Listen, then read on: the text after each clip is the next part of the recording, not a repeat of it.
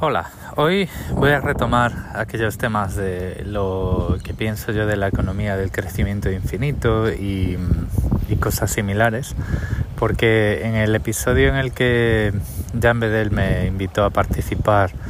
en los últimos de Filipinas, estuvimos hablando un poquito de eso en el, en el digamos, en el jardín del podcasting, ¿no? Y es algo que pues siempre he tenido por la cabeza, pero y por lo que mucha gente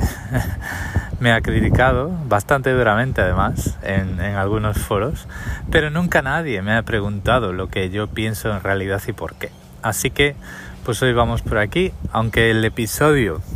eh, va a tratar de temas relacionados eh, directa o indirectamente con el podcasting, espero que os sea interesante en el sentido de, pues, este tipo de Em, cosas que son sostenibles, cosas que no son artificiales, cosas que pertenecen al, comprador, este tipo de cosas que hemos estado hablando con cosas más tangibles como la reparabilidad de los dispositivos o cosas más respetuosas con el usuario como por ejemplo el DRM.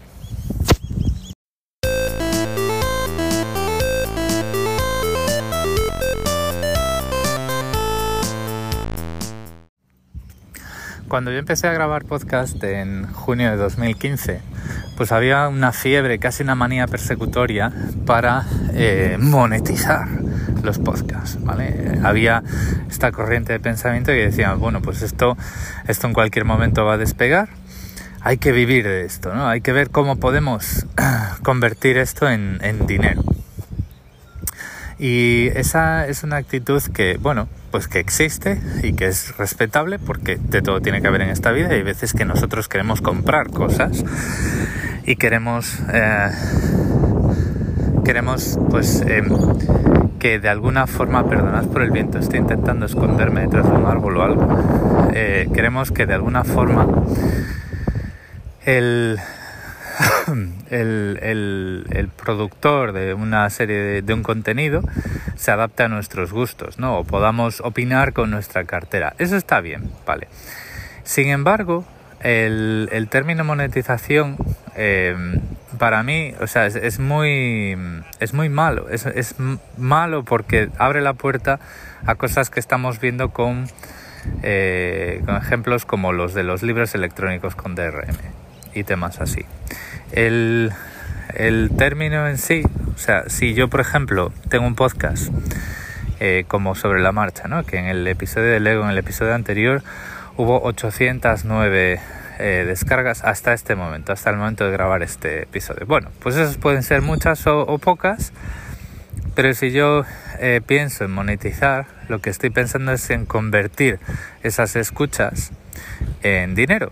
Entonces, el problema que tiene eso es que cuando yo relaciono de forma directamente proporcional el número de escuchas con el número de dinero que yo quiero obtener o que yo pienso que debo obtener, em, empiezan a entrar otros, otros, otras movidas en juego cuando yo me planteo grabar un episodio. Como por ejemplo, eh, no hablar de un tema porque ese tema no va a vender, no hablar de un tema porque las escuchas van a caer, em, adaptar de una forma artificial mi formato a las condiciones de escucha de los oyentes a los que yo quiero llegar. Esto, por ejemplo, es algo que yo pues tengo clarísimo porque es algo que además estudié en la carrera, en las asignaturas de audio y vídeo, y es que, por ejemplo, si tú haces un podcast que publicas entre las 7 y las 9 de la mañana, porque eh, tu, tu, público objetivo y dices tú, vamos a ver, yo quiero además que sea muy frecuente porque la gente va a trabajar todos los días entre las 7 y las 9 de la mañana. Entonces, por ejemplo, en ese, en ese sentido, pues tienes, si quieres maximizar las escuchas, pues vas a acabar adaptando la longitud de tus episodios al tiempo medio de ir al trabajo. Por ejemplo, en Madrid puede ser entre 20 y 25 minutos. Y vas también a, adaptar el sonido y la calidad del sonido al entorno. Por ejemplo, si yo voy en el metro o en el autobús o en el tráfico, en tráfico rodado, que el tráfico rodado hace mucho ruido, eh, es muy posible que un podcast que está grabado y producido para sonar bien en un equipo de música, en un salón, eh, cuando yo estoy sentado en casa o cuando tengo unos auriculares, eh, pero estoy en mi casa, pues doblando ropa, planchando ropa o lo que sea, es probable que si yo quiero escuchar esa misma producción en un autobús o en el metro, no voy a escuchar nada y voy a perder la mitad del episodio. O lo voy a tener que poner dolorosamente alto el volumen. Para eso están los compresores. Si yo le aplico un compresor muy agresivo, lo que hago es poner todo el rango dinámico de la, de la voz, es decir, los sonidos que suenan más suave y los sonidos que suenan más altos o más, más agudos, que penetran mejor a través del, del oído y del, y del, ruido, que resaltan del ruido, lo que estoy haciendo es ponerlos todos mucho más juntos, reducir el rango dinámico y elevar el nivel medio de la señal por encima del nivel de ruido. Entonces, por ejemplo, eh, hay podcasts todos lo hemos vivido, que si estamos en el metro, en el tren o en el autobús, decimos, este no lo voy a escuchar porque no me voy a enterar de nada, porque el productor hace esto, hace el otro, y, y parece que como que toda la voz se pierde en el, en el ruido ambiente.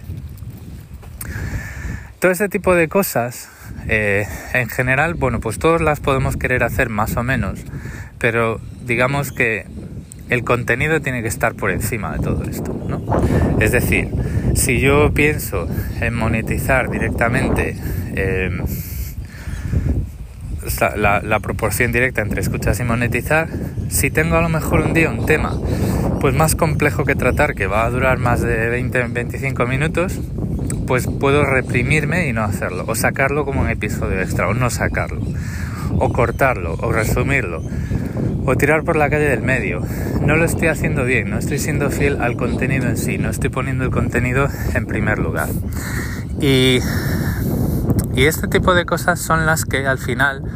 eh, quitan color al, podcasting. ¿vale?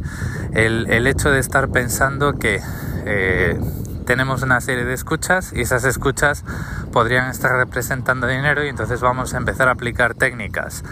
y a poner estrategias y agendas por delante del contenido y empezamos a diluir nuestro podcast en eh, comercialidades, en, técnicas de marketing, en, cosas que no, que no son lo que, lo que habíamos venido a hacer, ni como, ni como podcasters ni como oyentes. ¿Vale? No se trata de decir, no, es que si tú ahora, por ejemplo, en Sobre la Marcha empiezas a grabar con un micrófono y empiezas a tener un guion, vamos a perder, bueno, vais a perder el viento que estáis oyendo ahora y vais a perder a lo mejor algunos momentos de confusión, pero por ejemplo, pues es posible que la calidad del contenido en sí, la claridad del mensaje mejore.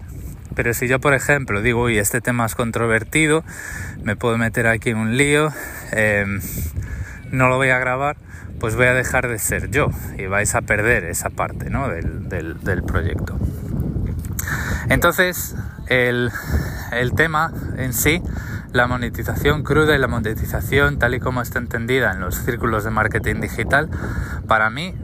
no es, no es la opción porque, por, lo que os he dicho, porque el proyecto pierde independencia. Ahora bien, hay otros temas en los que yo sí estoy muy a favor y estoy muy a favor y los veo muy beneficiosos tanto para los podcasters como para los oyentes y es el modelo de contribución y el modelo de Em, el modelo opcional de apoyo, ¿vale? Y esto además cambia el discurso porque no está... Em, eh, cuando tú, por ejemplo, ves que un podcaster te dice, oye, si quieres apoyarme en este proyecto, tienes los medios en, en las notas del episodio, lo que sea. Ves que, por ejemplo, que tiene un coffee o donde puedes enviar pues un 3 euros y pico una vez cuando te apetece, o a lo mejor tienen un Patreon en el que puedes estar eh, aportando uno o dos euros al mes. Digamos que la atención cambia y la persona que abre eso en primer lugar no está intentando convertir cada una de las escuchas en, en en una, en una moneda, no está intentando transformar escuchas en monedas. Lo que está diciendo es, oye, yo estoy haciendo este proyecto y este proyecto pues tiene un coste de oportunidad. O este proyecto pues a lo mejor en un determinado momento, diciendo lo mismo de otra, de otra manera, se puede ver amenazado porque me suban la hipoteca y tenga que hacer horas extras en el trabajo o se puede ver em, amenazado porque en vez de em, mi mujer en vez de estar embarazada de un niño tuvo gemelos y las guarderías de los pañales me están asfixiando y tengo que hacer horas extras o es que veo que no tengo mucha progresión en mi carrera y tengo que estudiar un máster o lo que sea cuando un proyecto independiente como puede ser este o como puede ser muchos otros. Este proyecto sobre la marcha nunca va a tener un Patreon porque mm, porque no, no, es, no es ese tipo de podcast, ¿vale? Pero a lo mejor otro día, si saco uno, si acabo sacando micromáquina, pues probablemente sí. Eh, si acabo sacando micromáquina tal y como lo quiero sacar y con el tipo de em, compromiso y, calidad que le, que le quiero dedicar, pues ¿por qué no? ¿Vale? Pero en ese sentido será, oye, yo estoy haciendo esto, estoy haciendo esto como a mí me da la gana. Y si a ti te gusta y quieres ayudarme a ser un poquito más independiente de mi trabajo de 9 a 5 y quieres ayudarme a, por ejemplo, imaginaros que yo en micromáquina vuelvo a la onda de estar haciendo experimentos, montajes, eh, electrónica para aquí, para allá, pues todos esos materiales tienen un coste, lo que sea y a lo mejor decido pues eh, completar el proyecto con un blog y una serie de vídeos como era pitando, ¿vale? Que probablemente Micromáquina, si algún día lo vuelvo a hacer,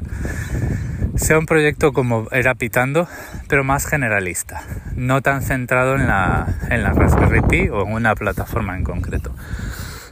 Si yo decido sacar un Patreon, no voy a estar pensando en qué tengo que hacer para atraer más Patreons, ¿vale? Lo que voy a estar pensando es que pues el proyecto tendrá el crecimiento, eh, digamos, natural eh, que tenga, el que sea, y yo voy a querer que la gente a la que le guste y a la, gente que, eh, que quiera ayudarme a no parar ese proyecto, pues tenga una forma de hacerme llegar su apoyo y ya está. Y esto es una filosofía completamente diferente a decir, tengo que transformar estas escuchas en ingresos y por lo tanto, si tengo que, si quiero maximizar ingresos, em, tengo que maximizar escuchas y para maximizar escuchas lo que tengo que hacer es para maximizar escuchas y por lo tanto ingresos lo que tengo que hacer es hacer cosas que le gusten al dinero y cuando lo haces de la otra forma estás haciendo algo que te gusta, estás reuniendo una serie de eh, oyentes y una serie de comunidad a la que le gusta lo que haces y ellos tienen la capacidad de decidir si quieren apoyar al proyecto o no. Y ya está. Que luego haces pegatinas, que luego montas un Discord para los Patreons y todo eso, pues eso es, es, es una forma, eso es secundario y todo el mundo lo hace. Yo, por ejemplo, soy Patreon de muchos proyectos y entro en el Discord y digo, uff, cuánto ruido, cuánta gente hablando de cuántas cosas y salgo. Eso es lo que suele hacer. Y, y ya está, ¿vale? Entonces, esto es lo que quería dejar por aquí, la, la diferencia que hay entre em, intentar monetizar las escuchas a abrir canales de apoyo. Y cómo creo que cada una de esas dos cosas afectan al, al proyecto en sí. Es decir, por ejemplo, si yo por ejemplo tengo Patreons, pues yo sí que me puedo sentir un poco más eh, en la obligación relativa o con la motivación necesaria para cumplir mis metas en temas de, oye, quiero que este podcast sea quincenal, pues, oye, tengo que sacar un podcast cada, cada dos semanas en la medida de lo posible, mientras la salud y la familia lo permitan, porque tengo esta comunidad y, y a gente que me está apoyando y es, es, lo mismo ver una no es lo mismo ver una, una, unas estadísticas secas que ver que pues en tu por poner un ejemplo vale que Patreon es una de las muchas formas que en tu cuenta de Patreon en tu página de Patreon pues hay movimiento y hay gente que le gusta y hay gente que te felicita y cosas así. Pero más allá de eso que es oye eh, te estamos aquí apoyando y tú puedes sentir que quieres hacer de tu proyecto un proyecto mejor para nosotros, ¿vale? El, el tema con los apoyos, el tema del modelo de apoyos contra el modelo de, de monetización es que, eh, imaginaos, ¿no? Monetización por publicidad o monetización por patrocinadores. Es que tú la cara del dinero cambia completamente. Es decir, tú cuando monetizas porque tienes un patrocinador, pues el quien te da el dinero es el patrocinador. Dice, tienes 5.000, tienes 800 escuchas, yo te voy a dar, pues yo que sé, 90 euros por episodio por poner este patrocinador, este, este anuncio. Pero claro, eh, si el contenido que haces no le gusta al patrocinador, pues puede, puede irse. Sin embargo, cuando tú estás haciendo el contenido que a ti te da la gana y aparecen nuevos Patreons, la cara del dinero es la cara de la gente a la que le gusta el contenido que tú haces, como lo haces, como te sale de dentro. Entonces yo creo que eso es muy importante y, y es también la forma en la que muchos proyectos de software libre se, se,